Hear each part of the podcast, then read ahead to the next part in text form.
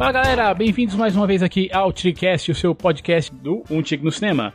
Mais uma vez estou aqui com esses meus camaradas, o Cliff. Olá. E também o Marcelo Paradela. Hello. Nós vamos espremer aqui dois filmes. Dois em um, hein? Dois em um, é um double pack aqui, né? Pra homenagear esse filme que já está, no, já está em cartaz nos cinemas na época que esse podcast é lançado. Imagino que já esteja em cartaz há algumas semanas. Estamos falando aqui de O Incrível Hulk de 2008 e Thor, o primeiro Thor de 2011. Então, é isso aí, gente. Vamos aí ver o que a gente pode sugar desses dois personagens aí que agora se encontraram num encontro de titãs, né? Então, mais uma vez, bem-vindos ao nosso podcast, bem-vindos ao TriCast.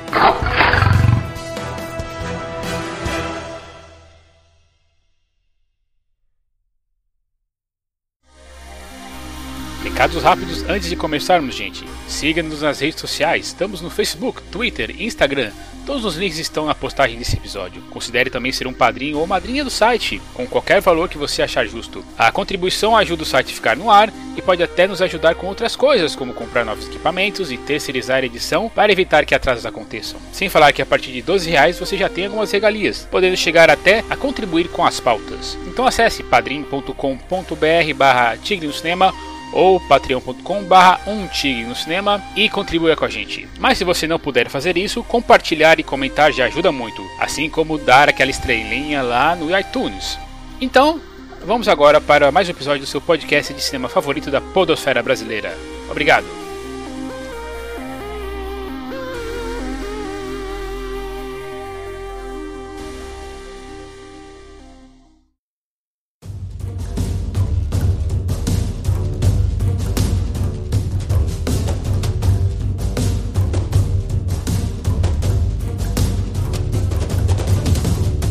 Como vocês sabem, né? Afinal de contas, o trailer já, já entregou, o pôster já entregou. Thor e Hulk vão fazer parte do filme aí do Thor. É sério que o Thor vai fazer parte do filme do Thor?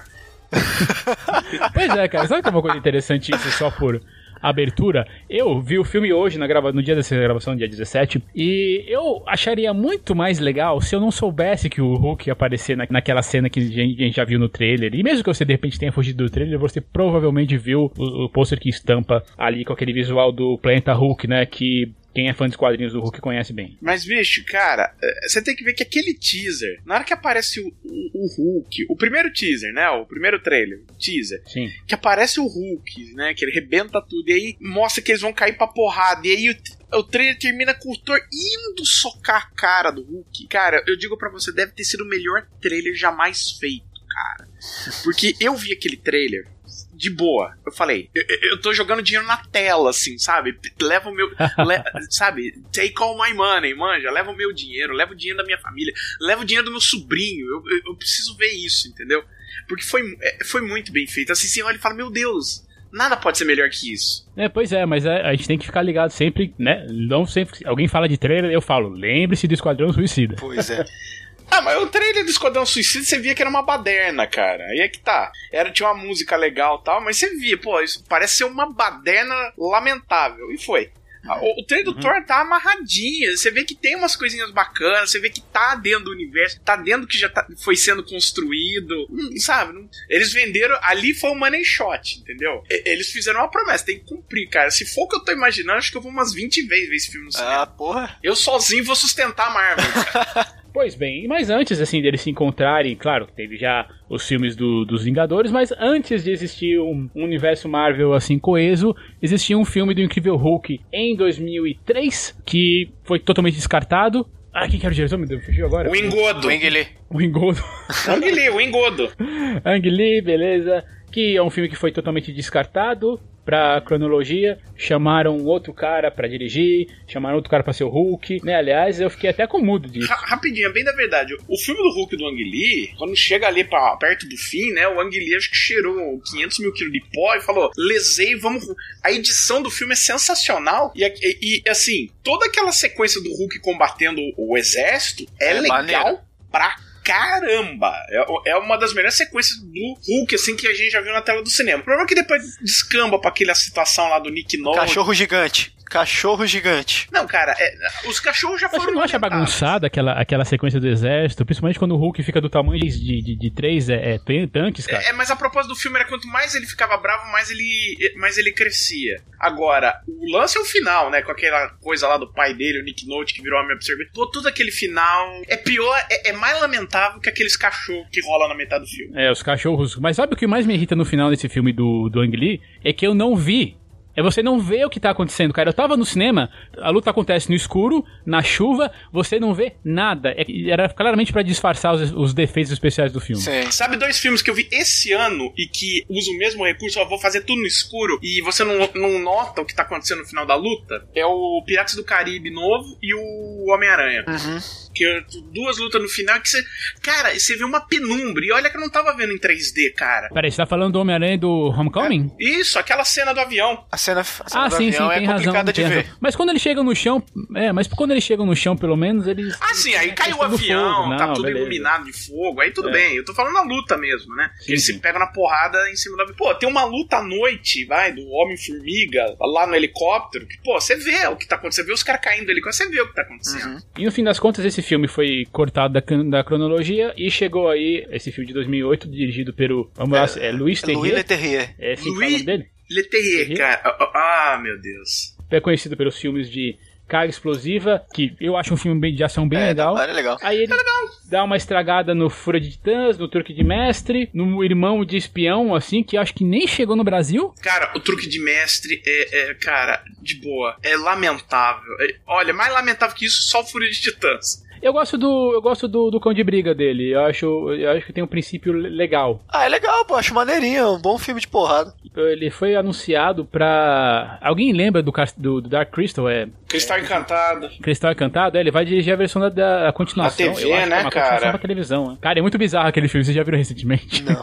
Cara, aquele filme eu nunca gostei daquele filme. Aquele filme é muito, muito escroto, cara. Nem quando você era criança, pô. Acho que quando era criança até passável, mas é, sei lá. Bom, enfim. Cara, eu olhava aquele filme, cara. Eu, eu lembro quando esse filme passou no cinema. Eu lembro quando eu aluguei, cara, na antiga Videoclube do Brasil, que era tudo piratão, né, cara? Então você aluga junto com o ET e o Cristal Encantado. E, bicho, eu vi aquilo lá. E sabe, você olhando pra tela e falar. Cara, não tô curtindo isso aqui não. Pô, isso daqui tá muito chato, mano. A vantagem, assim, desse filme, que apesar de ter o, o selo Marvel Studios, ele ainda era um filme da, Paramount. da Universal. Universal, né? Aliás, é por isso, praticamente, que não existe um, solo, um filme solo do Hulk, né? Eles, É, têm, uma, eles têm um acordo, né? A- É, o os Hulk direitos ainda é- ainda- é. Os direitos ainda estão com a Universal. Inclusive, parece que a Universal tá meio que tretando de novo com a Marvel. Falou, ó, vocês estão fazendo dinheiro com o Hulk e a gente não. Então, para de usar o Hulk. Acho que depois do Guerra Infinita a gente não vai ver muito o Hulk, não. Também acho, mas também, depois de Guerra Infinita, é capaz eles rebutarem, assim, um monte de coisa, né? Tá- é, Porque, Eu já tô de contas, sabendo né? dos spoilers, eu já tô sabendo quem morre, nossa, como é que você já sabe disso?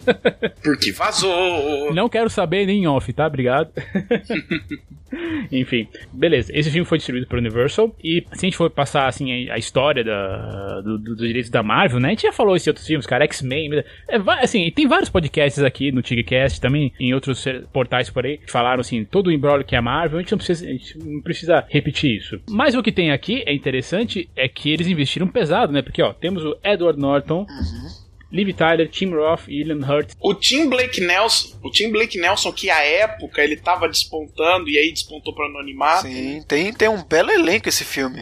Pô, é um elenco muito bom, cara. Que, que normalmente é, filmes da Marvel tem elenco bom, né? É, porque cronologicamente esse é o segundo filme da Marvel, né, ali desse universo, universo cinemático Marvel, né? O Homem de Ferro do mesmo ano, com alguns meses de, de antecedência. eu não- Sim. Eu, eu não lembro exatamente quanto. quanto eu. É, eu, eu acho que. Brasil- foi Brasil em junho e, a- e eu acho É, que é. o Homem de Ferro foi O Homem em de Ferro janeiro. foi abril. Abril? O Homem de Ferro Ah, foi abril. Então, ali, claro, já existia uma vontade de fazer um universo coeso. Ou não, porque eu li uma vez que a cena extra, né, que já pode falar, que aparece o Tony Stark, né, já como Robert Downey Jr. aparece no fim do filme, mas eles falaram que ia ser uma piada. Eles não tinham certeza ainda se eles queriam inte- integrar esses universos mesmo. Na verdade, viu, o Feige com a Viarade. Lembre-se que a é, época. verdade, né? É bem, bem, é bem, é bem importante marcar que, que o Feig já era o produtor desse filme aqui também. Já Não, mas o, e o Aviarad também. Acho que foi a partir do Homem de Ferro 2 ou depois do Homem de Ferro 2 que puxaram o tapete do Aviarad. Mas enfim, existia um consenso de que talvez eles pudessem amarrar o universo, né? Que eles estavam a partir desse do Homem de Ferro, de deixar os filmes entrelaçados entre si. Porque o Marvel Studios, quando saiu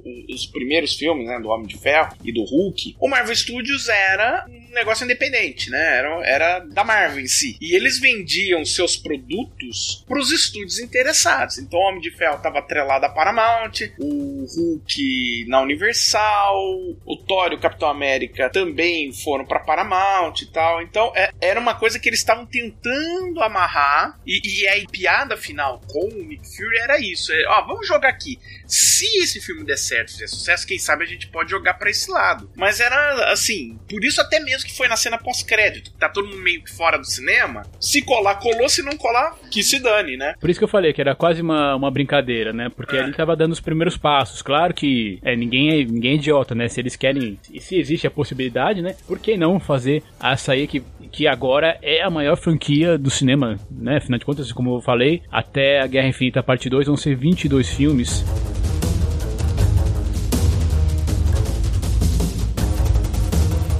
Não, mas nós temos aqui também esse, esse filme que chega com a carga do Edward Norton, que tinha e que ele já vinha assim com a ideia de, de reescrever roteiros mesmo, né? Ele tinha, ele tinha essa intromissão, né? Ele era intrometido mesmo, né? Era não, né? Ele tem é, essas, né? É, né? Continua Não durou muito. É. Que foi o que tirou ele do filme, né? Foi, tanto que foi o que tirou ele do resto uhum. da, do universo Marvel, né? Ele... É que o Edward Norton é um saco, né? É que foi alegado. Mas o fato é que ele também não é uma pessoa, assim, legal de se tratar em set, né? Parece que ele é meio. Parece que ele é meio cuzão.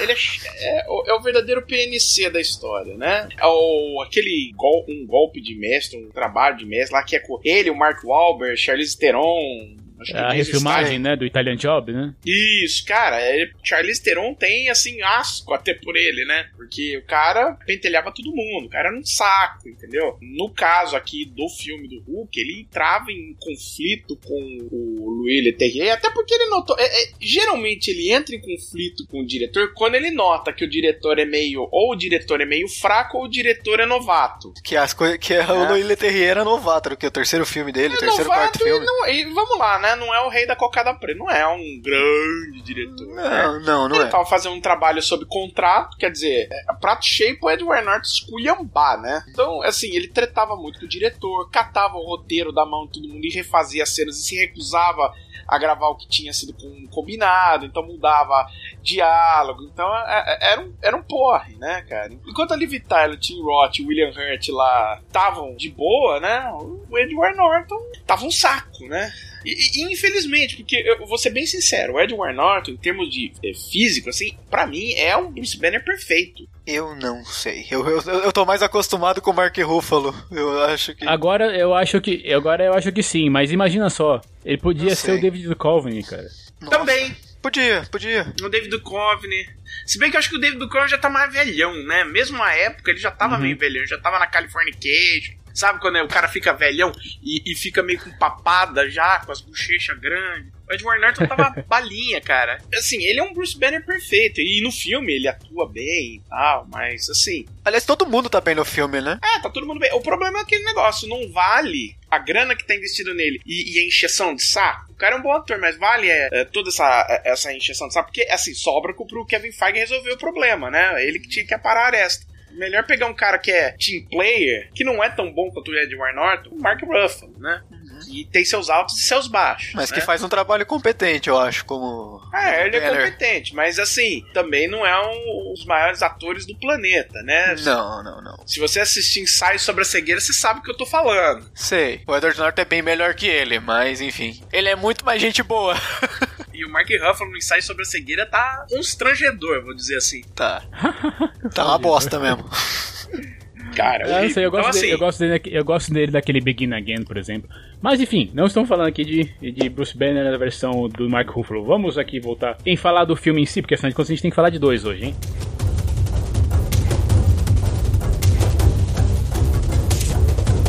Eu acho que a principal vantagem desse filme, assim, é que ele não é um filme de origem, né? Apesar de ele ser um reboot do, do Hulk na, no cinema, ele já conta com o conhecimento prévio que a gente tinha dos quadrinhos e até, da até série de TV. da série de televisão, né? Porque tem muitos elementos. A gente tá falando da série do Hulk, que era com o Bill Bixby, né? E, e o Ferrigno. E o Lou Ferrigno, que faz um, um cameo um pouco, um pouco mais lá metade, na metade do filme, né? É, faz um guarda e faz a voz do Hulk. Eu acho que ele ainda é a voz do Hulk, não é?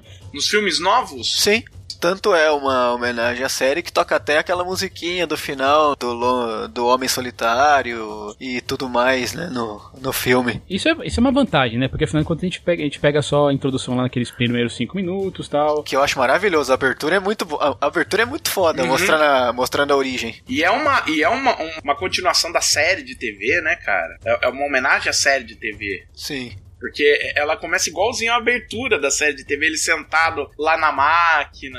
Até aparece, né, o Bill Bixby lá, ele assistindo um filme com o Bill Bixby na, na televisão. Ah, sim. Agora imagina só, ele tem uma toda essa brincadeira, uh, de, uma brincadeira não, uma, uma situação de ele se esconder aqui no Brasil, né? E acho que a gente já viu várias piadas sobre isso, do, Nossa, deles contratarem português. atores falando português. E assim, é para quem tá de quem, quem mora fora, Óbvio que não nota, mas pra gente, né? Aquela. aquela Ei, você é gostosa! Vem aqui. Não faz muito sentido. Porque tem a Débora Nascimento, que é brasileira. Gostava de ter chamado outros caras brasileiros, porque, nossa, cara, é, é só mais três, pô.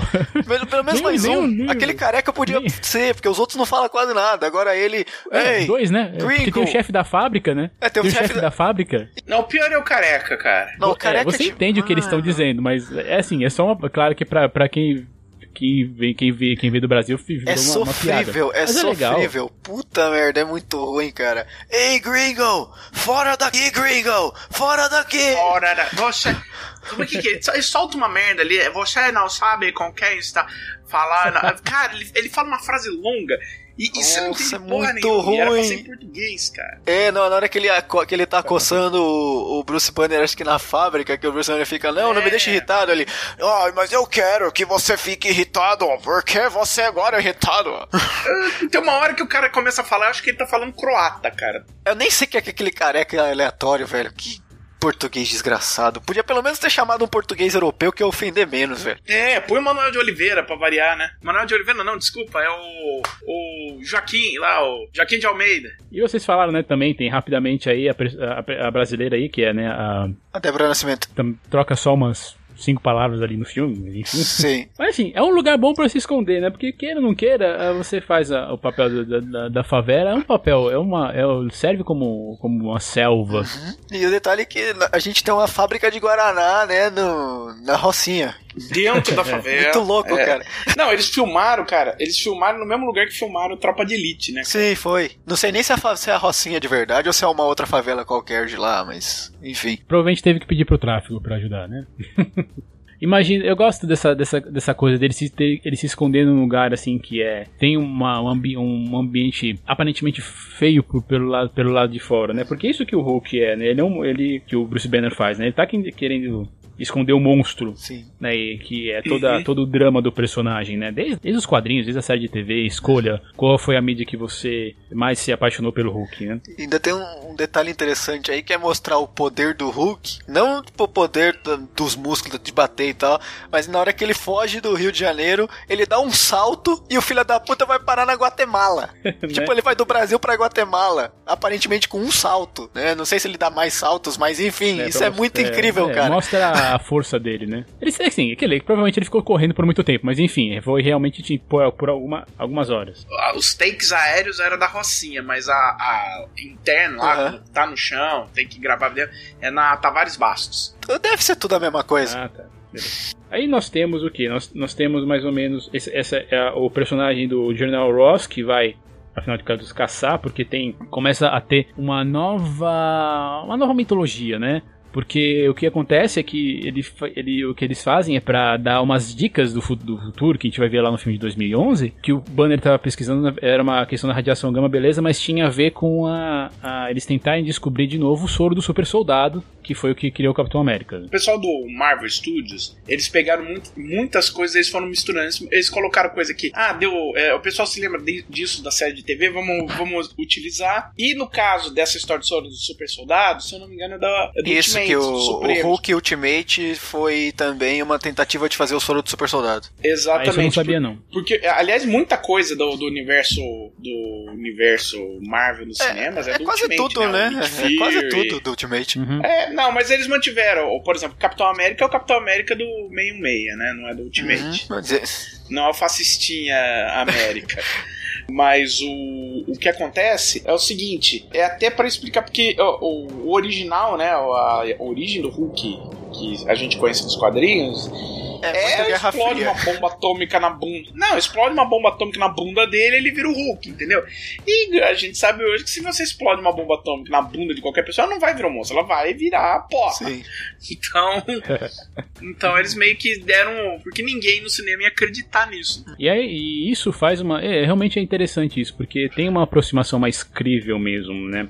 Sim. Ah, e, e é, assim, a própria. É, assim, mais crível, né? Veja, veja bem, gente. Não vamos, não falando assim que esse aqui é o cidadão Dentro da coerência do universo Marvel, é, é, faz sentido. E você também não força a barra. Tem uma, um certo pé no chão. Sim. Porque aí nós temos o quê? Nós temos um personagem que tá se escondendo ele é, é, muito legal, eu gosto bastante da cena de perseguição na, na favela, porque mostra que o Banner, que o Bruce Banner se conhecia o lugar, ele usa umas táticas, umas táticas de, de guerrilha praticamente. Tem, é muito engraçado quando ele vai pular uma hora, e daí um soldado vai atrás e o soldado não, não conhece o espaço entre uma construção e outra, ele vai lá e se esbolacha no chão, sabe? E mostra que ele sabe fazer parkour. Porque o banner, o banner dos quadrinhos ele é meio molengão, assim. Aí você vê o cara do, do filme, o cara, né, o banner do filme, ele é um pouco mais morres proativo, digamos assim. Tudo depende dos quadrinhos de quem tá escrevendo. Tem quadrinhos que deixam o cara mais proativo, tem quadrinhos que deixam o cara mais leso, aí varia. Até a, a gente tava falando também aí da própria construção do, do personagem, as homenagens da, da, da, série de TV. A primeira transformação do, do Hulk pro Hulk é claramente inspirada uhum. na cena que o Bill Bixby ele, ele, ele se transforma no Hulk na série de TV. É o, é o, olho é o dele, corte, né? É o foco com a luz, né? É, na versão uma versão meio no diagonal olho. no olho. E é, isso uhum. é muito uhum. bonito, né? A roupa rasgando. Praticamente é bonito. Também, que é a mesma, a mesma sequência, é. né? A calça, o sapato. Eu acho que é legal porque faz essa homenagem, aí você respeita, né? Claro que eles poderiam muito bem ah, mandar um dane-se grande pra, pra isso, mas eu, eu gosto dessa. dessa não, mas eles, a Marvel costuma é respeitar esse tipo de coisa que vem você antes. Você acha que né? a Marvel respeita a série do Homem-Aranha, aquela dos anos 70? Claro que não. Não, mas eles respeitaram o desenho. Tantarã, tantarã. não, a Marvel respeita aquilo que deu certo, né? Que fez sucesso, o pessoal gostou. Aquela série do Homem-Aranha, eu não vejo ninguém homenageando. Mas nem precisa, é uma bosta. Sim, nem é do Japão.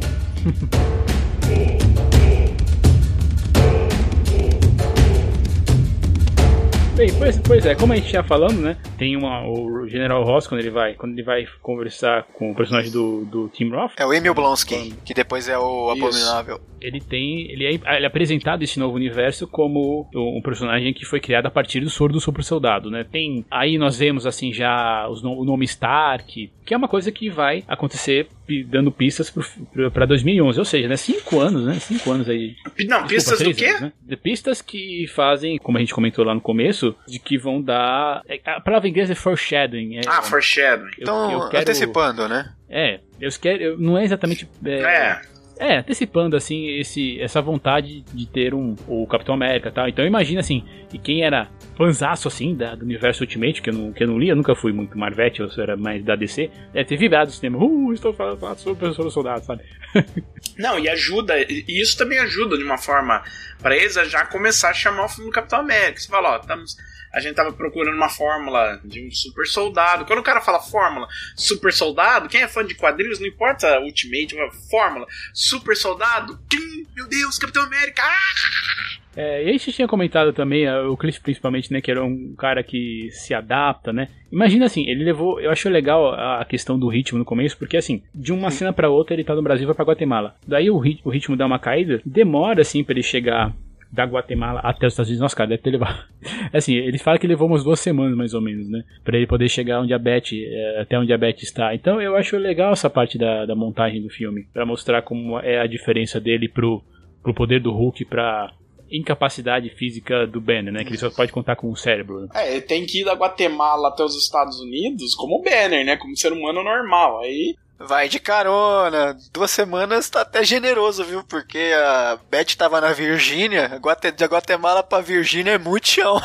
E nós tivemos uma mudança, né? Porque no primeiro filme, Betty Ross era a. Jennifer Connelly. E aí agora nós temos a Liv Tyler, né? Eu acho, eu não acho assim que é a melhor das atrizes, mas de qualquer jeito tá. É, tá todo, tá mundo, todo bem, mas eu acho que ela tá um pouco abaixo dos outros. Até porque ela é, não é tão mas, boa, né? Mas eu vou te dizer que a química dela com o Edward Norton funciona. Funciona melhor. Não, funciona, funciona. Funciona melhor do que a química da Jennifer Connelly com o Eric Bana, pra você ter uma ideia. É, qualquer coisa que tem o Eric Bana no meio não vai funcionar, né, cara? Eu acho que eu nunca revi o Hulk de 2003, desde, desde quando eu vi no cinema.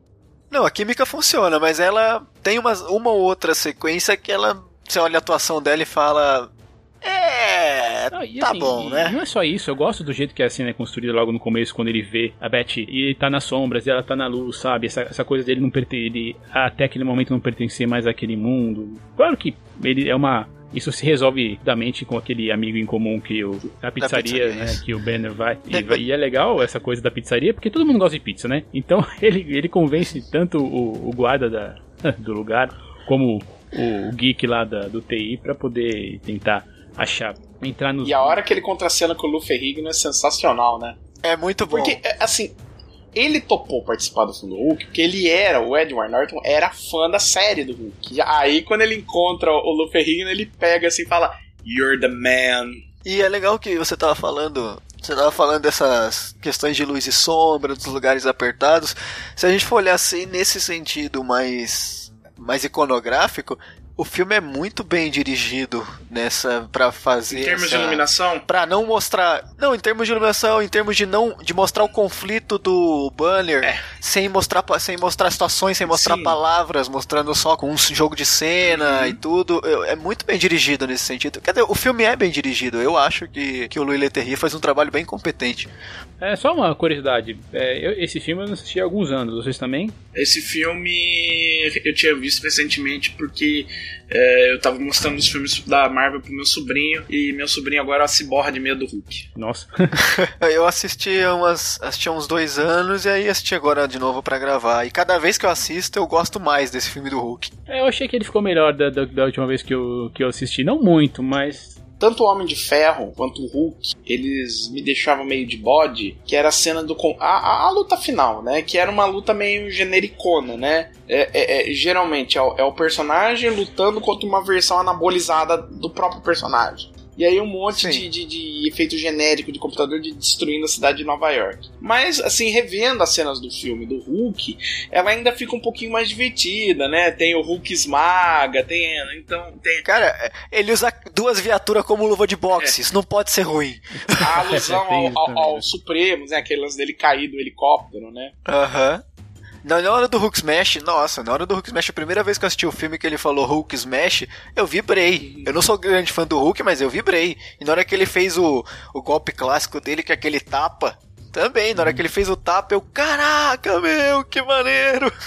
Porque a gente tem o Louis, Louis Terrier, ele é, um, ele é um diretor de filmes de ação. E esse Sim. é um filme de ação é. muito interessante. Ele até, ele até tem, tem traços de filme de guerra. Tem, e eu vou dizer até que no começo tem até uma pegadinha meio terror, porque na hora que o Hulk tá nas sombras, assim, só puxando o pessoal, assusta consegue assustar. Você só vê o pessoal ah, e levantando assim. Então ele, ele faz um trabalho bem competente em dar vários níveis assim pro filme. No fim das contas, é isso aí que o seu sobrinho talvez tenha medo? não, na verdade, assim, ele não gosta do Hulk, porque o Hulk fica bravo. Ah, entendi. É. Ah, que bonitinho, gente. O moleque tem 4 anos de idade, né, mano?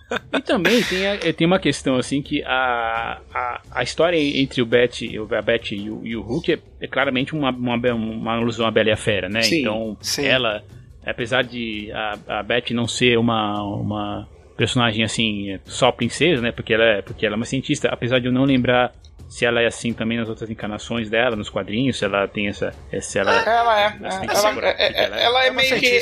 Ela foi meio reticonizada para virar uma. Pelo menos uma intelectual que entende das, pa das paradas, das experiências, entendeu? Que antes ela era só interesse romântico e filha, né, do, do antagonista, né, do, do Ross. Aí você mexe um pouco, ah, não, ela também era uma cientista, que aí você pode fazer ela entender dos problemas do Hulk, né, de tentar reverter a radiação, tentar ajudar ele a, a deixar de ser Hulk, né? Pra dar mais drama. Quando eu falei sobre, sobre essa questão da, da guerra, a cena que acontece quando eles conseguem capturar o, o Banner e ele se transforma no Hulk ali no meio da, Da universidade? Da universidade? Sensacional. É a melhor É cena muito do filme. bom, Muito cara. legal. É muito legal. É, eu acho que é a melhor cena do filme, e eu faço uma comparação com o que a gente tinha comentado um pouco mais cedo ali com o filme de 2003, é uma cena que acontece de dia. Uhum. Então aí você, Sim. apesar de, assim, o filme já tem, já vai completar quase, já tem nove anos de existência, né? Claro que se você vê a questão dos, dos- dos efeitos especiais, você pode até dar uma chiada, eu acho que não merece essa chiada, tá? Ainda tá Porque bom, é não tá muito bem legal. bom. Tá. É muito legal É muito ver aquele, aquela bando de tiro,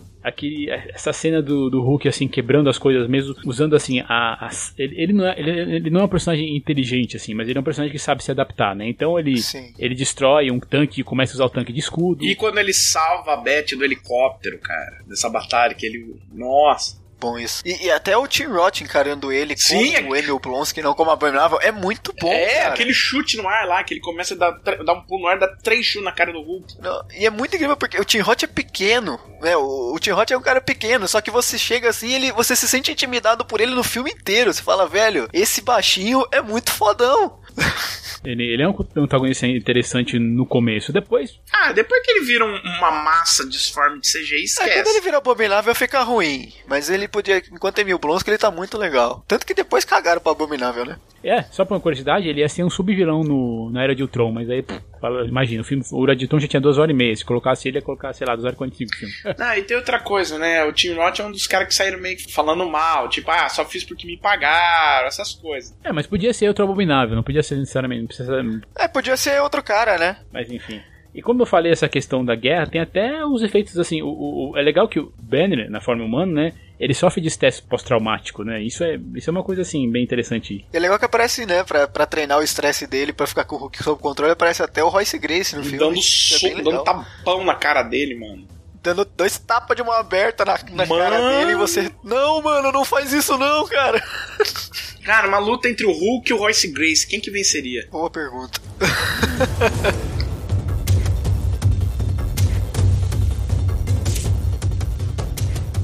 Tem, ah, eu gosto também dessa, dessa modernidade que tem no filme, né? Porque ah, quando a gente tava falando assim, por exemplo, da série dos anos 70, o Hulk era sempre uma lenda.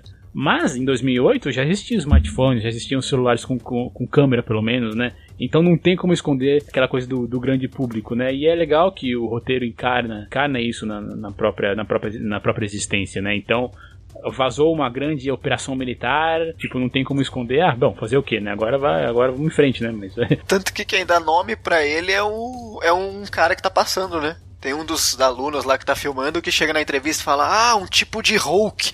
E aí pronto, é ele que dá o nome pro, pro monstro, porque até então ninguém chamava ele daquele jeito. E é legal que essa cena da luta dele contra o exército, né?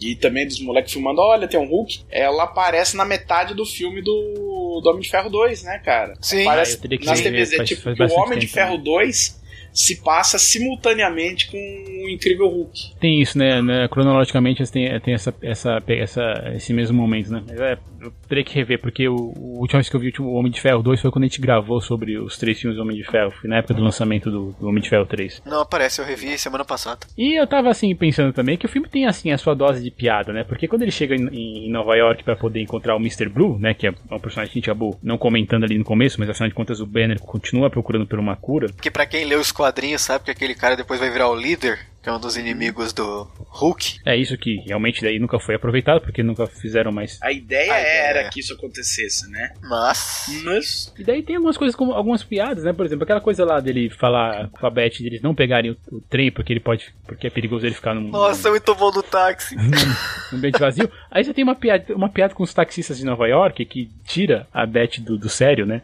E aí ele ainda fala, né? Faz uma piada, olha, quais uns exercícios que poderiam te ajudar muito nessa questão aí desse. desse E tem a piada com, a caixa- com a calças roxas também, né? Uhum. Ah, as calças roxas, é, bem legal. E tem a piada da transa, né, cara? E aí ele vai tentar transar com ela, começa a pi, pi, pi, pi, pi. É, não vai rolar. É, já tinha aparecido em Lost, hein? Não lembro se foi antes Mas do a, a, a piada da, a piada da calça roxa é mais interessante ainda pra quem sabe né, dos quadrinhos, porque o Hulk tá sempre de calça roxa. É legal por isso também. Então, mas aí no fim das contas a gente descobre que o, o Mr. Blue lá, que é o personagem né, que, que seria o, o líder no futuro, ele é um daqueles cientistas malucos, né? Ele é, É, talvez nossa, eu, eu achei muito estriônico esse, o Stearns. Um gênio, um mas que queria aproveitar assim o conhecimento que o Banner tinha, o conhecimento no sangue dele, pelo menos assim, e no fim das contas transformar ele em e daí replicar, né? Ele até coloca lá um, um discursozinho meio moral, não, a gente pode acabar com a fome, com, com o quê? Com as doenças, a gente vai viver para sempre e tal. Mas o Banner sabe qual que é o, o, grande problema. O problema é que ele tem um, um ser incontrolável dentro dele. Né? E aí talvez seja a, a, a, parte assim que o filme me perde, assim, é quando Blonsky, depois de, de, de, ter pela segunda vez injetado o soro do super soldado, ele, ele quer mais, fica. Assim, eu não, eu não acredito muito na, nessa, é, nessa índole do personagem tão, tão, tão piorada assim. Tá, beleza. A, a, não ser que você queira dizer, a não ser que você queira deixar, deixar implícito que o, o soro do super soldado, sem a, a genialidade do, de ter o, o, o Stark pai ali na, na, sendo usado como ponte, né, entre, entre uma coisa e outra, né, entre, sei lá, por exemplo, lá a gente vai ver no, no Capitão América que são usados os raios Vita, tudo mais, ali ele, ele se perturba ou você leva em conta o que o personagem do Dr. Emil ali no, no Capitão América que diz que que o soro só, só traz para fora o que você tem por dentro. É, é, é, é, assim, é que é, é o Dr. Abraham Erskine, né, do, do Capitão América, o Stanley Tucci. do Capitão América. É, é, que assim, ninguém conseguiu recriar o soro, né, a fórmula morreu com o Stanley Tucci, também tem isso. Uhum. Era uma tentativa de recriar dando errado. Tanto que o próprio Howard Stark tentou recriar e não deu certo. Aliás, esse soro aí que vai pro, pro Abominável era um soro que o Howard Stark tinha criado e falou: ó, isso aqui não vai rolar, não vai dar certo. Mas em vez de destruir, não, deixa ele lá parado, né? Numa. Ele criava coisas pro governo. O governo, aí ele falava, ó, isso não vai dar certo. O governo arquivava. Vai que um dia precisa pra, sei lá, uma hora. Como é que fala? Momentos desesperados precisam de soluções desesperadas. Como era o caso pro Ross, né? Agora nós temos aí então esse personagem que é, que é criado pela primeira vez. Nós temos aí o Abominável, Cria o líder também, mas isso a gente deixa de, de, lado porque não foi aproveitado. Mas enfim, se alguém estiver com dúvida, sim, aquele era para ser o líder, né? O cabeçudo, né? Pra quem lembra. É. Eu, acho, eu acho que a diferença é que o líder era um baixinho, né? Era tipo, tinha Matt. É, o líder é um baixinho de cabeça grande e verde. É, magrelo. Isso. E tem um outro cara que também depois tem coisas verdes, que é o Leonard Sanson, que ia ficar com cabelo verde. É. Mas enfim, isso aí nem menciona, porque esse Sanson é muito tosco no filme. É, esse Sanson é fraquinho, né? O Sanson do, dos quadrinhos é praticamente tem um... É parrudão. Pô, parece o super-homem. Então, tipo, um... Bem, então assim, como a gente falou, a gente tem o monstro da o monstro do filme, né? É. E como o Baradella já falou, tem uma estrutura muito parecida com o de Ferro, que chega o, o personagem que é o mocinho grande, mais, mais grande, né? Mais grande é bonito, hein? Maior. O, o, o, que é o mocinho maior, né? E bem Rio de Motherfucker, assim, né? Se o Hulk já era, já era grandão, tem essa aí do... Aí o, é porque o, o Abominável ainda tem a vantagem que ele é... Ele mantém a inteligência, né? Enquanto o Hulk é bem burro, digamos assim, bem ele limitado. É ele tem apenas, abominável... ele tem apenas a, a, a inteligência de uma criança de 2, 3 anos de idade. Não, mas, mas então, o abominável tem de um homem adulto, né? Então, é, então dá um bom desafio uhum. nisso. Por isso que fica tão difícil de vencer, porque o Abominável consegue ser sacana uhum. e pegar desprevenido, e o Hulk não faz isso. O, tem, assim, o Hulk lida com a, com a força bruta, mas isso não quer dizer que ele não tenha inteligência, né? Como o Cliff falou. Ele tem, só é limitado. é, ele pega um carro e usa de, usa de boxe. É, então. Cara, isso é muito maneiro, velho. Não, é, é, é a ideia de uma criança. Tanto que a ideia pro filme Thor é que o Hulk passou algum tempo isolado e, e, e, tipo, ele ficou um pouquinho mais inteligente, por isso ele até se comunica, né? Melhor. Mas isso não quer dizer, claro, que a luta seja menos interessante, porque ela é muito legal, ela acontece no meio de Nova York, beleza, e, e tá à noite, boa. mas também tá cheio de luzes, assim, por causa do, do fogo, ela é bem, eu acho que ela é bem construída, ele lida com um dos medos do Hulk, que é perder a, a Beth, mas na final de contas ele mostra algum sinal de inteligência, porque afinal de contas, porque o Hulk apaga o fogo lá com um super tapa, né?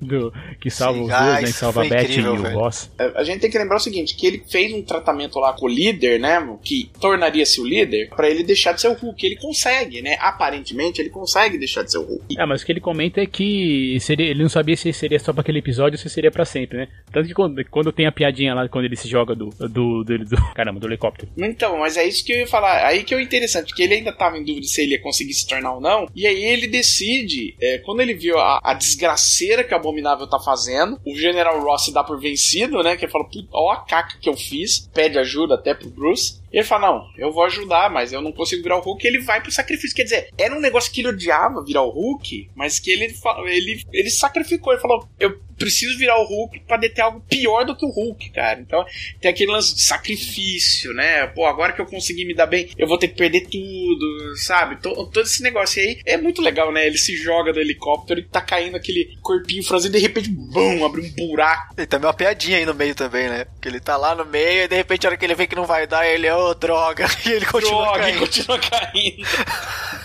então, o filme é legal que ele tem essa. Eu gosto desse, desse equilíbrio, assim, que ele tem ele tem um drama, ele tem um filme de ação, mas também tem um pedacinho ali pra piada. Assim, se fosse só, só drama, talvez fosse muito chato.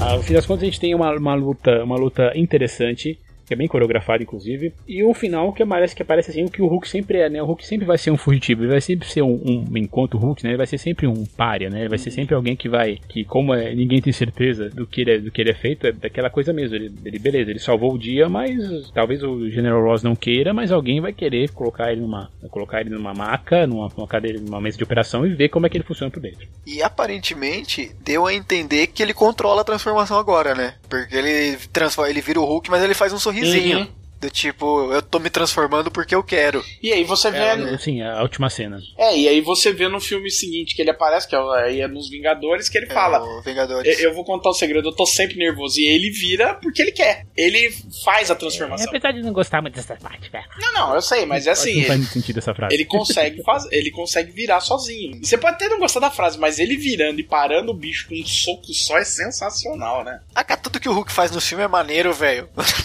Só pra confirmar uma coisa que eu tinha, que eu tinha pesquisado e eu achei pra confirmar, o Luferrino faz a voz do, do Hulk sim, mesmo. Faz, sim, assim, todos os filme. filmes. Esse filme, né? Ele fala seis, seis frases. É interessante que esse filme, ele não tem uma cena extra, né? Eu fui, eu, eu tava revendo, ele, a cena que aparece o, o Tony Stark, ele, ela é já logo depois, né? Da, essa... Ela é pré-créditos. Ele é um epílogo, né? É, mas você pode ver que ela é um corte tão brutal depois do, do, do, do Hulk dando aquele sorrisinho, que provavelmente ela deveria ser uma cena pós-crédito, mas eu acho que o, a Universal medrou, entendeu? Não, mas assim, é só pra dizer uma questão de, de estrutura, porque hoje, né, assim, se você sair antes, né, pelo amor de Deus, a gente não precisa dizer, né, se você sair de uma cena do filme da Marvel antes dos créditos, vai perder coisa. Hoje a Marvel tá num nível que você tem, a, você tem os créditos, aí você tem cena pós-crédito, aí você tem outros créditos, aí você tem só cena pós-crédito. Não, o filme dos Guardiões tem seis. Tem quatro cenas, cara. seis ou quatro, sei lá.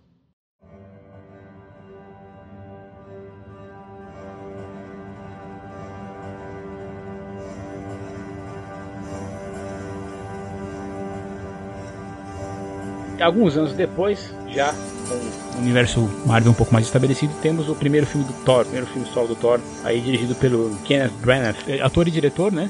Diretor indicado ao Oscar, meu amigo, Henrique Quinto. Sim. Ele dirigiu duas versões. Ele é um diretor shakespeariano, tanto que dirigiu duas versões, né, de Shakespeare, né? Uma, uma do Hamlet e outra. E eu acho que o, que o problema começa aí, viu? Não. Dirigiu Henrique V, dirigiu Muito Barulho por Nada, que também é do Shakespeare, que é bem legal, por sinal. Ele, ele, não, ele não dirigiu, mas ele atuou em Otelo, né? É. Também, também atuou no Hamlet, né? Ele é o próprio Hamlet. Sim, atuou e dirigiu Hamlet. Que é um filme, assim, que eu não vejo há muito tempo, cara, mas eu acho que ele tem, tipo, 4 horas de duração, uma coisa assim, que é muito longo. 4 horas e 2 minutos, tô vendo aqui. Sim, sim. Eu lembro que quando eu aluguei, eram duas fitas. Nossa, cara, duas fitas. Eu assisti, o que, uns 2, 3 anos atrás. Cara, assim, eu já tinha assistido quando era maior. É, é, o do Olivier é mais legal. Então tem uma questão assim de, de, de, de ter um ar shakespeariano aí no, no, no, filme Thor. Pô, porque se a gente falar assim de, de elenco, Thor ele também tem um elenco pesado. Não combinou, não. Cara, direção. O Kenneth Branagh pra dirigir Thor. Não, né, cara? Eu acho que assim, o grande mérito do Kenneth Branagh foi que ele comandou o processo de casting desse filme. Sim, tem atores fodas, como é praxe, né? A Marvel, o filme da Marvel sempre tem. Não, não, mas ele pensou ali o Chris Hemsworth, que até então não era ninguém, né? Ele era o que é o pai do Kirk, daquele Star Trek do J.J. Abrams. Oh. Sim, o cara que aparece 5 minutos. Pra fazer o Thor. Ele conseguiu arrumar. Eu não tô falando melhor em termos de nível de atuação, mas provavelmente tão carismático quanto o Downey. Sim. Sim, é. é, é olha só, sim, ele pegou sim. o Chris Hemsworth, deu, colocou ele numa, numa dieta assim de frango e ovo, é porque, porque deixou ele enorme. Por exemplo, ele fez o. Vocês assistiram o Rush do Ron Howard com o Chris Hemsworth? Sim, é bom pra caramba esse Sim, e filmão, ele tá filmão. demais, ele tá ótimo no filme. Ele só Sim. não tá melhor que o Daniel Brook, pô, né? É, Aí não também dá pra ser melhor que o Daniel Bru. É, e, e o filme tá aí, mas ele tá ótimo no filme. E Sim. de outro lado, né, ele pegou um ator shakespeariano, quer dizer, que ele já conhecia, né, lá da Inglaterra, o Tom Hiddleston, pra pôr de Loki. que é quem rouba o filme. Ele é o melhor Cara, ele- do filme. Não, ele, o, o Kenneth Branagh, ele alicerçou o universo Marvel ne- nesse filme, assim, em termos de dos personagens. Ele achou os atores perfeitos para esses papéis e em termos de direção, quer dizer, de, de dar linha do tom dos personagens, ele foi perfeito para esses dois caras. Esse é o grande mérito do Kenneth Branagh nesse filme, com toda certeza. Mas, né, Nossa, as partes de Asgard combina. Porque beleza, não, é meio mano, shakespeariano. não. Agora, o resto não. O problema não é nesse, não, cara. Deve ser uma das coisas mais bregas que eu já vi na minha vida. E olha que eu vi coisa muito brega, cara. Mas aquela Asgard, cara, vou falar pra você, aquela Asgard é nojenta, cara, é asquerosa. Porque, cara, é, é aquele amarelo pra tudo que é lado, e amarelo na tela de cinema fica uma bosta. Cara, é, é- é horripilante, aquilo, eu olhava aquilo. A- aquela É, armadura. dói no olho. Não, a- gente. Não, não, peraí, eu acho que você tá né? exagerando, Você viu Anthony Hopkins dentro daquela armadura? A dor no coração. Não, de boa. De boa. Você Clóvis tá Bornai. Não, é, então, você viu o Anthony Hopkins entrando ali? Eu tava esperando entrar um locutor falando. E agora o destaque: Anthony Hopkins com a fantasia esplendor de Odin no salão dourado de Asgard. Não, não, não. não. O, o problema que eu tenho com esse filme, ele é, o problema que eu tenho com esse filme, ele é estrutural. Porque desde É, o começo, Kenneth Branagh, ele coloca duas introduções, porque coloca lá, né, a, a personagem da, da Natalie Portman, né, a Jane, com, o- com o, o Eric e tal, que é o Stellan Skarsgård, também outro É o Eric Selvig. fantástico. E daí, beleza, eles encontram Thor, daí vai pra uma introdução de Asgard. De Asgard. Não precisa, tipo. É, é- é- e, e eu, e eu comentei isso lá no Facebook, né? Que o, que o Paradela até me, até me, me, me veio, veio, veio comentar também. Eu não aguentava mais tanto o ângulo holandês nesse filme. Nossa, não, cara. O, o Kenneth Branagh tava meio bêbado quando dirigiu isso, né? Peraí, vamos, vamos dar uma, uma, uma, uma nomeada. Ângulo holandês, é, pra quem não tá ligado, é quando, quando a câmera dá aquela ligeira inclinada pra dar um, É. dar um sentido assim que parece que tem alguma coisa estranha acontecendo, né? Então, é basicamente assim, tipo, 45 Parece que graus, você tá 45 tonto. graus, vai. Mas o problema é que na- lá pela 99 vez eu fiquei cansado já. Sabe o que, que eu vi nisso? Foi um erro causado pela vontade de homenagear os quadrinhos, mas homenageou de, de forma errada. Porque ele quis homenagear claramente, né, os quadrinhos do Thor do Kirby. É, que o que Kirby muito fazia kirbyano. aquelas. Que, que os Kirby fazia aquela pegada dos heróis estão meio de lado, pulando pra, pra cima assim, e eles estão meio com o Dutch Angle, entendeu? O Kirby fazia muito isso. Só que, né, na, do Tá, mas é centésimo quadrinhos, né? é, e outra, é, primeiro, uma- o que tá no papel não quer dizer que vai ficar bom na tela. Né? Sim. Papel aceita tudo. E, e dois, você tá lendo os quadrinhos, você lê 22 páginas, você lendo, entendeu? Papapá, acabou. Às vezes você vê e, e não é sempre, ou então, tudo bem, você compra. Mas quando você tá no filme, cara, duas horas, sabe? Em 15 minutos já foram 250 Dutch Angle. Você fala, pô, cara, tá enchendo, né? Põe a câmera num tripé e deixa os atores atuar, pelo amor de Deus. Sem falar que tem uma, uma parte do filme, eu não lembro direito qual, mas que ele escolhe um lugar muito escroto pra filmar. Porque a câmera tá de trás, tem um- uns bagulho na frente, os caras tão lá no fundo, e ele fica filmando assim e você fica. Porra, por que, que você colocou a câmera tão distante que essa merda no meio do caminho? É no café, não lembro aonde, mas cara, que saco! Ah, aquela cena do café que ele quebra o. Não, não, tem uma parte, não lembro o que, mas parece que tem uma caneca, tem uns negócios assim na frente, a câmera tá atrás, aí você tá vendo meio, meio de baixo, só que eles estão bem lá no fundo. Eu não sei porque ele quis dar essa profundidade pra um bagulho que não precisava. Imagina, se- imagina o seguinte, cara. Existem outras cenas que não entraram no filme, entendeu? Que essa foi uma das melhores coisas que, que o editor olhou e falou: não, isso tá passável. Cara. Mas, mas vou dizer que é um dos. É um filme de duas horas e um duas horas e pouquinho, duas horas e dois minutos, que tem, foram cortados aí, pelo menos pelo que eu vi, um- uns 15 minutos de filme. É, você vê que a René Russo não abre a boca no filme, né? Ela mal aparece, né? Aliás, ela mal aparece nos dois Thors. Nos dois Thors ela mal segundo- aparece. No segundo ela aparece, ela tem importância na Ela um trama, papel ela até fala, né? contracena. Nesse cara, ela Não. entra muda, sai calada e O- Nossa, hein? Os três guerreiros também, né? Tipo, eles É. aparecem. Quem tem mais destaque é o Volstagg e a Sif. O, Fan, o Frandral, cara, você nem percebe que ele tá lá. Tanto que mudaram o ator no outro filme e você nem, você nem ligou. Tipo, você nem percebeu. E o Idris Elba, que é um cara ferrado, ele tá lá. Quase de estátua. Ah, mas eu gosto do handle dele.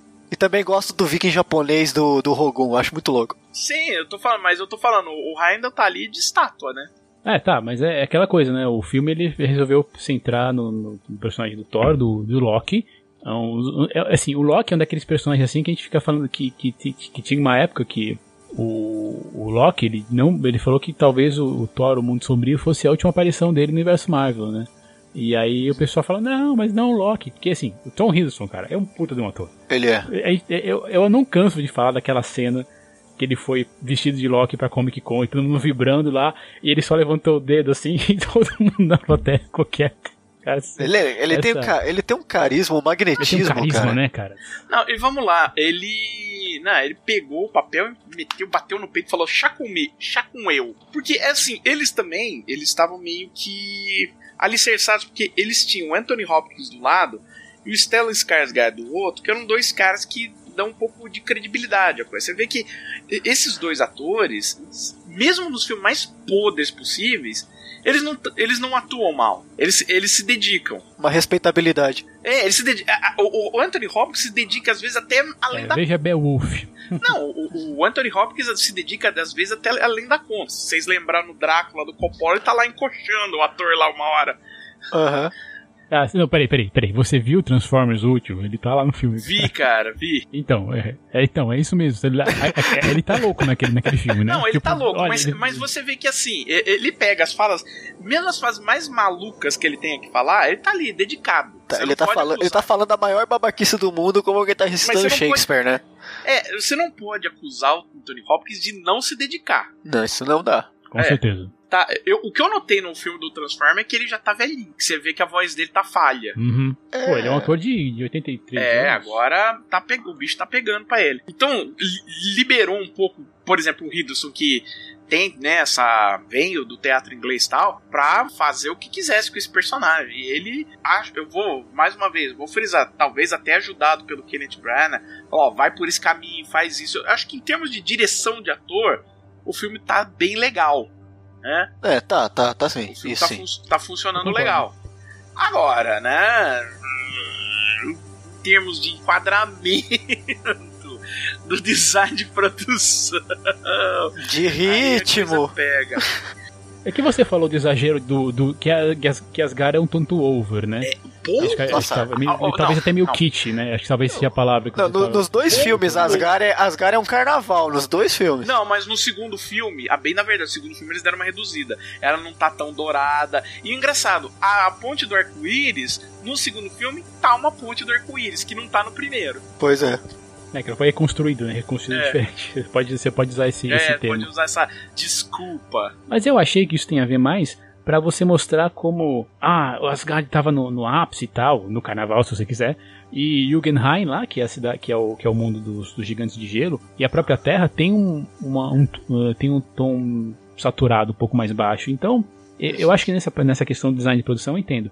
Tá, beleza, ver Anthony Hopkins numa armadura lá é um pouco exagerado, beleza? Não condiz com a com aquele personagem que você já viu eh, tantas vezes em outros papéis mais é Não, não, É, o problema, clássicos, o problema assim, não é nem que não condiz com o personagem. O personagem nos quadrinhos tá, tem uma armadura dourada. É- é que o dourado em tela é aquilo que eu falei, sabe? Papel aceita tudo. O problema é que no gibi você tem cara de roxo, você tem cara de verde, você tem cara de um monte de coisa que se você for colocar lá na, tele, na, na TV, né? Quando pô, olha na né? tela, quando você É, olha mas na peraí, tela. tá proibido vocês falarem de cores e falarem mal de Batman vs Superman porque é, porque é preto, hein? Não, não. escuro. Sabe quando na tela Não, não, não. funciona? O problema é que não funciona. Esse é o problema. Não é que é colorido, é é que tá um Ah, entendo. negócio distoante ali que você fala, meu, não, né? Tá, beleza, mas, eu- mas assim, eu só queria, eu queria justificar assim, a, a escolha. Pode, pode não ter funcionado pra vocês, mas assim, eu entendo a, a decisão estética do, do Não, eu, eu nesse- não, não me nesse incomodei tanto com quanto o Paradela, assim. Não, pra mim, pra mim, ok. Mas realmente, né, tipo, é meio douradão demais. Mas pra mim tá ok. Os caras são deuses, velho. Deixa ser dourado o bagulho. Você tem Jogenheim, que não é um lugar só, só escuro, é um lugar frio, né? Um lugar quase silencioso. Então, pra mim, para mim funciona nessa questão. Eu só tenho uma dúvida, quantas, quantas patas tem um cavalo de Odin? São oito. Nossa, que legal, cara. São oito patas.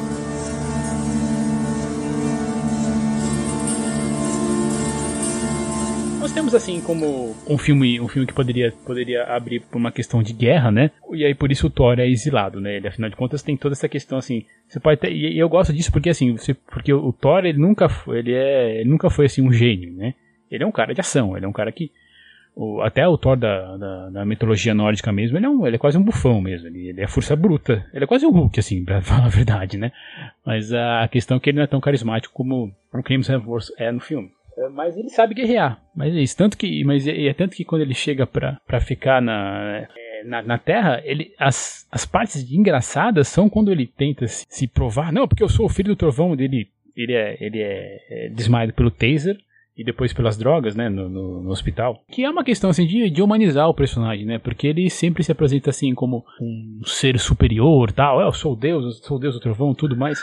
É, a questão é que ele, ele aparece mais sendo um alienígena super forte do que, do que um, um, um semideus mesmo, é. ou um deus, se você preferir. É, durante um período dos quadrinhos do Thor, alguém inventou que eles eram alienígenas.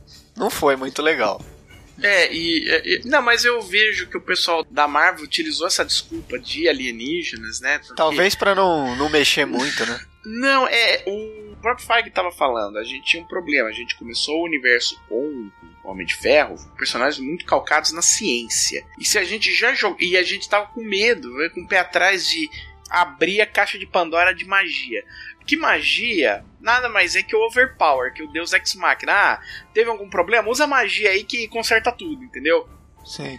Então eles ficam muito com, com, com, o pé atrás de ficar envolvendo magia. Ah, precisamos apresentar o Thor, então põe que ele é um alienígena. E as pessoas confundem e usa aquele lance. Ah, o cara acha que é, consegue entender isso e entende eles como deuses. É. Eles só foram mexer com magia no Doutor Estranho. No Doutor Estranho. É, foi realmente a, ideia, porque já tinha um universo bem estabelecido. Sim, assim, aí... que agora a gente pode brincar com isso. Mesmo. É, exatamente eu entendi mais como seres dimensionais do que necessariamente como alienígenas, né? Porque Asgard é, para mim não é um outro planeta, é tipo outra dimensão, então. Agora só uma dúvida, qual que é a cena extra aqui do, dos filmes que aparece o martelo do Thor? É no Homem de no Ferro Homem de Ferro 2. Que, ah, tá, que na metade do Homem de Ferro 2, da metade pro fim do Homem de Ferro 2, o agente Coulson vira e fala: Olha, tá rolando um problema lá no. Onde no que Novo México. Mesmo? Novo México. No Novo México. Tô indo pra lá. E aí termina, né, o Homem de Ferro 2, a, a, a cena extra o martelo lá no chão. Aliás, tem uma, tem um, uma série de mini-filmes que ele, ele, indo até, até Novo México, que acho que tem, tem, tem seis minutos, uma coisa assim, né? Do, uhum. Do personagem do Coulson. É, é legal, esses filmes são legais. É legal. E mostra como a gente Coulson é porradeiro, cara. Pra quem acompanha agentes da Shield, cara, não é uma surpresa. Tô sentindo falta do Coulson nos filmes, né? Eu sei que ele tá na gente da Shield, mas. Eu também sinto tanto. falta, eu gosto dele. Assiste é, Agentes é da Shield. Essa última, temporada, essa última temporada foi a melhor deles, cara. Ele, ele, ele, é, ele, é, ele é muito bom, cara. Ele, ele e a Ming Na Wen seguram a série, cara. E nós temos, assim, essa coisa né, dele reclamar, né? Porque ele fala, né, que essa forma mortal é muito fraca, que dá a entender que ele foi, que ele foi estirpado dos poderes. Mas queria eu estar tá fraco daquele jeito, viu? é, pois é. Queria eu ser fraco e, e, e, parecer parte do elenco de Kubanacan, né, cara? Fala a verdade. Fala a verdade. Não parece que foi o Carlos Lombardi que escreveu algumas cenas do filme? Especialmente a, a dele ser. Todo filme do Thor tá sem camisa, cara. Parece. Sim, é verdade, é, tem. Escola Carlos Lombardi de roteiros. é.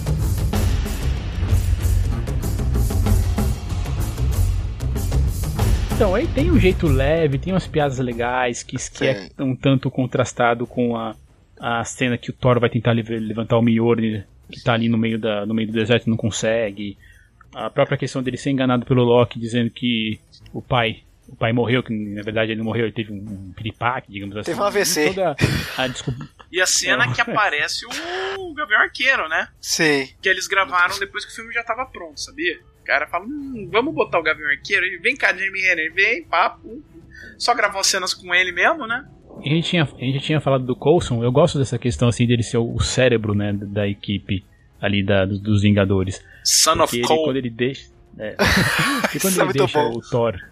Quando ele deixa o Thor ir embora, óbvio, ele, ele, né, aquela coisa, a gente vai tentar descobrir o que que é, né, o que que, o que que esse cara tem a mais aqui, né. E no fim das contas, a gente fala do Loki, né? Mas o Coulson, ele é um personagem muito interessante, né? Tanto que quando ele morre no filme dos Vingadores, a gente fica assim, ah, mas é sério?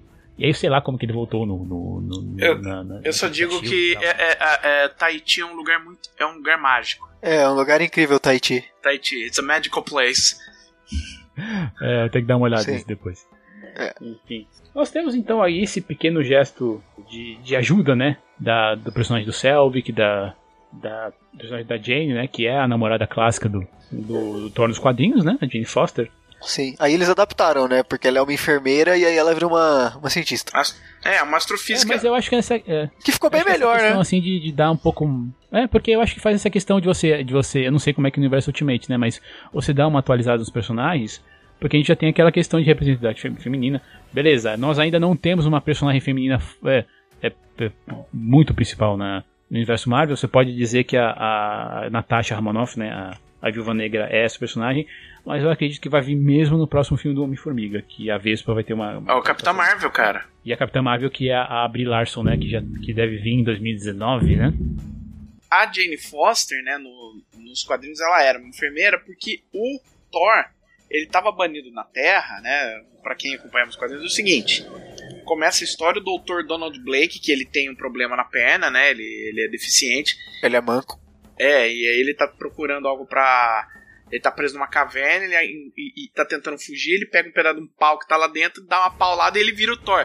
Então você acha que ou o Dr. Donald Blake vira o Thor, ou o Dr. Donald Blake é, divide sua forma com o Thor, uma coisa assim. Aí depois você descobre que não, que o Donald Blake nunca existiu e que na verdade ele sempre foi o Thor, é que o Odin baniu ele pra terra e para ensinar humildade uh, o colocou numa forma uh, deficiente. Entendeu? Sim. Por isso que ele encontra a, a Jane Foster como enfermeira como eles suprimiram toda essa parte do deficiente, tanto que tem até uma piadinha, ah, isso daqui era do meu antigo namorado. Aí ele olha lá, Dr. Blake. E rende até uma piada boa, né? Do tipo, não, ele é um astrofísico, mas aqui diz que ele é um médico. É, então, depois ele fez física. É, tem. É, então, é, é, o clima todo do filme tem, tem essa, essa parte de ser um filme bem de aventura mesmo, então tem espaço para mais comédia do que o filme do Capitão América, por exemplo, que, que é um filme mais sério. Né? Tem essa e daí temos, é, eu acho que é legal que tem essa questão do, do Loki usurpar o trono. Ele fala, apesar de ele falar no começo assim, que ele não estava muito afim disso mesmo, ele queria só encher o saco do, do da coração do irmão e evitar que ele fosse rei de Asgard, porque Thor estava completamente despreparado para isso, mas enfim. Que nós temos a invasão do Destrutor, né? Que é um personagem caladão, né? eu gosto, mas eu gosto do, do, design do personagem. Não, a, a parte do Destrutor é a melhor parte do filme, assim, tipo, o, o, o, design tá, o design tá igualzinho dos quadrinhos e funciona, tá, tá, tá bem legal. Ali a parte do Destrutor é legal. Porque também é, tem uma questão assim de ser a redenção do personagem, né? Uma coisa que a gente estava esperando, né? E diferente da estrutura lá, apesar de eu ter problemas com a estrutura, já falei ali no começo, ele foge um pouquinho daquela questão do, do que a gente viu no Homem de Ferro, no, no próprio Hulk que a gente acabou de falar, né? Quando ele vai enfrentar o irmão, ele, ele tem que meio que enfrentar em outro nível, né? Porque o, o Loki é muito mais esperto que ele, né? Essa, é. essa questão toda. Mas ali ele tem que passar pelo confronto físico ainda. É. Que tem uma redenção, tem uma morte. Afinal de contas, essa coisa dele ser cabeludo, loiro, tem uma figura messiânica, né? É, no, no Supremos, né, no Ultimates, é, a, a, ideia é que o Thor é meio um Guru New Age, uma coisa mais ou menos assim. Mas, nos mas a do filme ele tá basicamente utilizando a origem clássica, quer dizer, tirando a parte do Doutor, né, mas indo pro lado clássico do Thor. E assim vamos, né, cara? Mas assim, é bem legal essa toda essa parte do Destrutor, à exceção de uma coisinha, não sei se vocês vão citar. É, pode falar. A cena do Odin rolando uma lágrima. A single tear, né? Ah, não! Não! Isso é over. Jesus, mano, não. É, é, aquela hora que o filme vai pra breguice de novo. Oh, lembra que esse filme era brega? É, acho que assim, né? Kenneth Branagh tá fazendo assim ah, é? Lembra que esse filme era brega? Puta, preciso de uma cena, mais uma cena brega aqui. Pera aí. Então rola uma única lágrima do olho do Odin. Ah, porra, velho. Não, né? Puta que pariu. Não precisava, não precisava. É, é que Mas nem o Super-Homem no final do Homem de Aço. Não!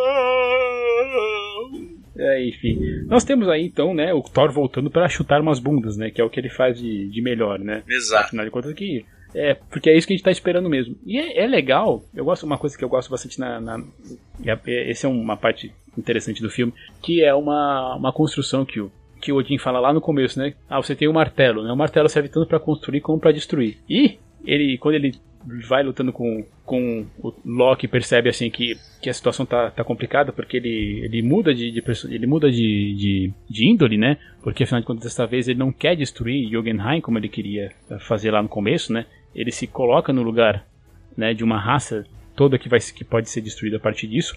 E ele destrói a Bifrost, né, a, da ponte do arco-íris, que é isso, né? É ele ele ele usando as duas coisas, né? Ele usando o martelo para destruir, mas para construir o personagem que ele vai ser no, a partir de lá, né? Vai, não, e, é, um e é o segundo agora, e é o segundo sacrifício dele, né? O primeiro ele ele deixa ele defende os caras e o destrutor em tese mata ele, né? E aí ele ele volta à vida. E ali é o segundo sacrifício, porque ele sacrifica, né, o amor dele que tá lá na Terra, né, pela Jane Foster, e, e, e faz isso salvando gente que ele queria no início do filme matar, né, o, o pessoal de Jotunheim. Uhum. Exatamente. E, e, também, também, claro, ainda tem uns, uns espaços para as piadas, né? Como ele, por exemplo, ele derrubando o Loki, colocando o martelo. Eu achei isso dele, né? incrível, né? cara. Ele, que ele não era digno né, de levantar o martelo. Ele devia ter tentado isso mais vezes. Tem esses momentos assim dentro de um filme que eu acho mediano que até valem a pena você dar uma revisitada. Eu, eu tenho uma questão, de novo, voltando a essa questão técnica que me irrita, a história tem, eu acho que tem alguns entraves, mas, mas, mas ela tem outros momentos que me fazem até gostar, assim, de fazer o filme ser passado. A história né? em si é bacana, a história em si é bacaninha. Uh, eu acho que faltou um pouquinho mais de, sabe, de... O meu problema é mais as... É, é uma história bacaninha, não é nada demais, sabe? O meu problema é o desenvolvimento. Uhum, mas ela é fechadinha, tá, tá ok lá. Agora, mais aspecto técnico, né? Daquilo que eu já, já, já andei citando. É, é, a breguice, né? É a breguice internalizada no filme. É como se, sei lá, pudesse, sei lá, é, o Romero Brito tava dirigindo esse filme. Enfim, no final das contas, é um filme com, seus, com as suas doses assim, de aventura, tem um pedacinho de romance, beleza. É uma sessão da tarde, né? Genérica. É, exatamente. Mas eu acho que as coisas vão melhorando assim a partir do pro Thor é a seguir. E temos, claro, uma cena extra, né? Dessa vez ainda é, ainda é uma, né? Que coloca o Selvig com o Nick Fury. Logo depois eles recuperaram a Tesseract que apareceu no filme do Capitão América em 2011, é, que é o mesmo ano do filme. E aí nós temos aí, é, daí nós temos assim, claro, essa, essa questão do Loki aparecendo, aparecendo dominando Sevek e, que nós vamos ver se concluído só além do filme dos Vingadores, que já tem um pode já tem um tirocast aí que nós fizemos sobre o filme, além da crítica, claro.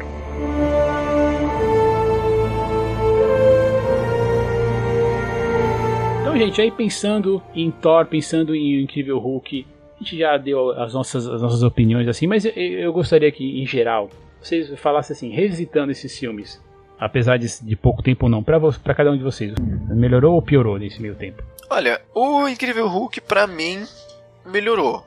Tipo, eu achava ele um dos filmes mais fracos fui reassistindo, já reassisti ele acho que umas três vezes depois da primeira vez que eu vi. Ele, ele fica mais legal, né? As cenas de ação são boas, a construção do personagem é boa, tipo, eu acho muito maneiro.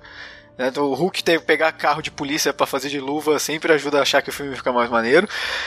E o filme do Thor, cada vez eu gosto menos. Eu acho que tem, apesar do Paradela ter falado que a, a, história é boa, a história, a história é simplesinha, não é nada demais assim. Sim. Mas eu acho que eu acho que é muito simplório. Simplório do tipo a mudança de a mudança de caráter dele, não de caráter, mas a mudança dele, dele deixar de ser arrogante para ser mais humilde, tá, acontece muito rápido.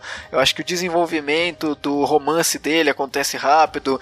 Sério que você achou rápido, cara? Eu achei rápido, eu achei rápido. É, não, não sei, porque às vezes eu Não é rápido, mas é tipo meio meio ah, ai, nossa, eu olhei você, tô apaixonado. Não, é tipo, é, é, é, é que assim, aquele povo da Terra, né, é, é, é um bando de loser, né, cara? Então, tipo, eu acho que não foi tão rápido que eu queria que esses caras sumissem logo da frente, entendeu? Não, mas, mas, mas eu, achei, então- eu achei rápido nisso. E também teve aquele coisa de. Eu acho. Toda a parte do Novo México, por incrível que pareça, eu acho que tem uma hora lá que dá uma barriga, cara.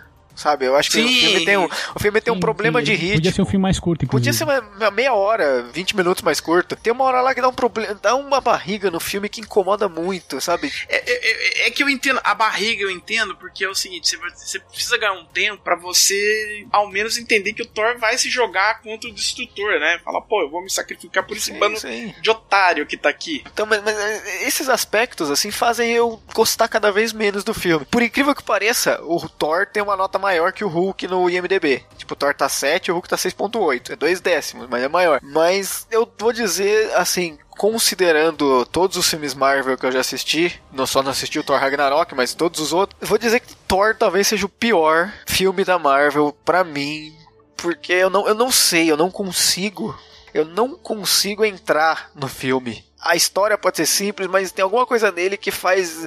Nossa, eu sinto sono, eu bocejo, eu me distraio. É a preguiça, eu tô consigo, falando, cara. é a, é a preguiça consigo. inerente, inata. Cada vez eu consigo menos. Então, pra mim, foi legal do Hulk ter ficado bom e do Thor ter ficado pior. E, e aquele negócio, como você tem o Chris Hemsworth e o Tom Hiddleston em outros filmes melhores, você fica assim, ah, eu não preciso tanto ver esse filme do Thor não, porque eu sei que eles estão mais legais nos outros filmes. É, até porque eles também não estão. Eles estão bons nesse filme, mas depois eles ficam tão melhor que fica chato aí. Tá, e você, Paradela? Em geral, linhas gerais aí. Cara, em linhas gerais, esses dois aí devem ser os dois piores filmes da Marvel. Tá, pera aí, tem gente, tem Homem de Ferro 3, pera aí, pensem nisso. Tem Homem de Ferro 3, cara, Homem de Ferro 3 é o pior. Não, Homem de Ferro todos, 3 é legal, esse daí não.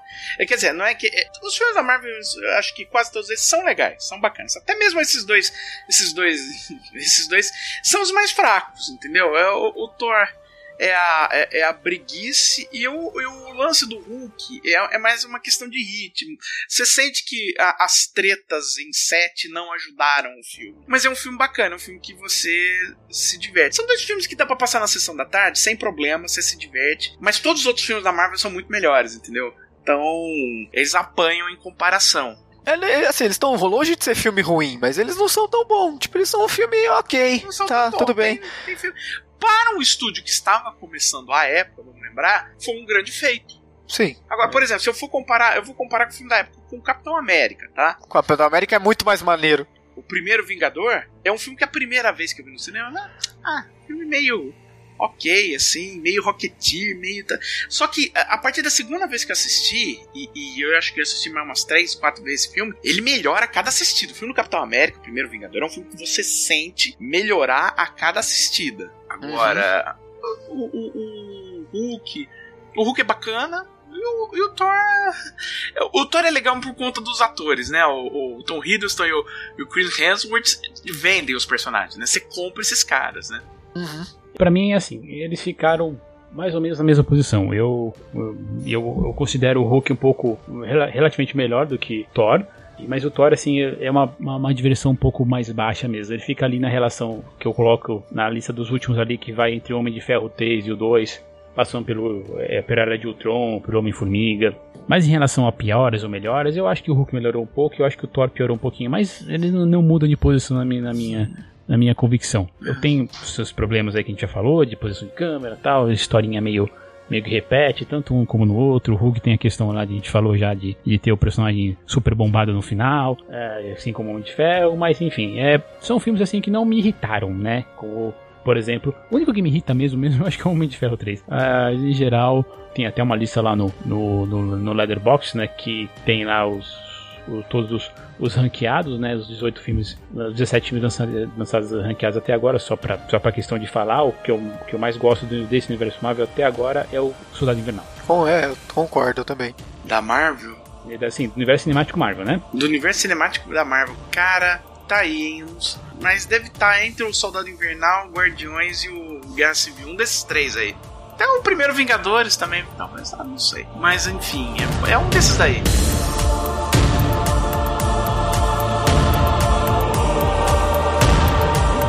Aí. Falamos aí sobre Thor e o Incrível Hulk. Uma- um recap aí sobre esses filmes assim que não existiam. O site ainda não existia quando eu escrevia para escrever as críticas sobre eles. Então, estamos aí tentando falar sobre todos os filmes uma hora. Você completou a fase 1 da Marvel, hein? É, falta só Capitão América, na verdade, né? Porque Ah, não Capitão fez América não Capitão? tem crítica. Não, apesar de ter feito um podcast sobre Capitão América, mas não é, não é meu. Foi da lá no Dernópolis. Vou até deixar linkado aqui, mas um dia eu chamo vocês pra falar sobre Capitão América também, pra gente fechar isso aqui no site. Então, gente, muito obrigado e, por favor, seus jabás aí, podem começar com o Cliff. É isso aí então, né? Valeu. Eu tava querendo mesmo reassistir esses filmes aí para começar a assistir tudo de novo do começo.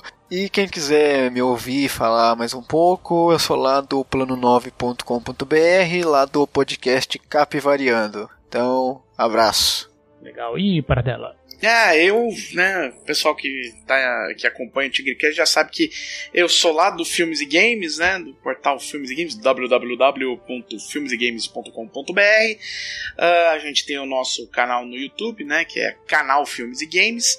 E temos o nosso podcast próprio lá, o FGCast, que o Thiago já, já fez algumas participações. Uh, vale lembrar que agora nós vamos ter o FGCast, já saiu por sinal, o FGCast 118 que é Superman 2 ou o Super-Homem que vale, né? O Super-Homem do Christopher Reeve. E além disso, o próximo já tá anunciado, nós vamos fazer, vai ser especial de Halloween, A Hora do Pesadelo 3. Gostaria de dar um recado além disso, viu, Tiago? Que além de eu ter os meus hangouts todos domingos às 8h30 da noite aqui, lá no canal Filmes e Games, queria dar um uma recomendação. É, a gente tava falando Tom Hiddleston. Tem uma série britânica chamada The Hollow Crown, que é, é a BBC fazendo adaptações das peças do Shakespeare que se tratam dos reis da Inglaterra. A primeira parte, né, a primeira temporada, teve a Henrique IV, é, a parte 1, Henrique IV parte 2 e Henrique V. E em todas elas, né, o Henrique V é vivido pelo Tom Hiddleston e o Henrique IV é o Jeremy Irons. É, quer dizer, Tom Hiddleston e Jeremy Irons contracenando com Shakespeare. Durmam com isso. Boa dica, boa dica. E aqui, né, você já sabe, meus amigos, né? Acessem umtignoscinema.com para esse podcast, comentem aqui, espalhem. Lembrem-se que vocês podem escrever para a gente por e-mail no contato Procure a gente no Twitter, no Facebook, grupos, e também no Google Plus, no Instagram, todas essas redes sociais nós estamos e os links vão estar aqui na postagem. Mas mesmo que você não comente, mesmo que você não possa participar do nosso padrinho, lembre-se de comentar que isso já ajuda bastante. E vamos lá, então terminar com a, a nossa seleção musical, né? Vou deixar a música do Foo Fighters que aparece na trilha sonora de Thor.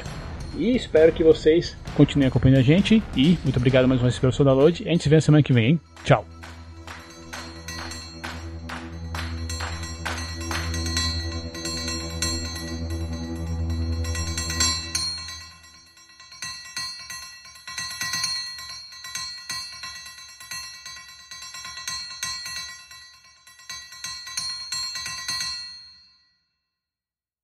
Este programa é um apoio da Rádio São Paulo Digital, um programa da Liga Nacional Web Rádio, spfcdigital.com.br.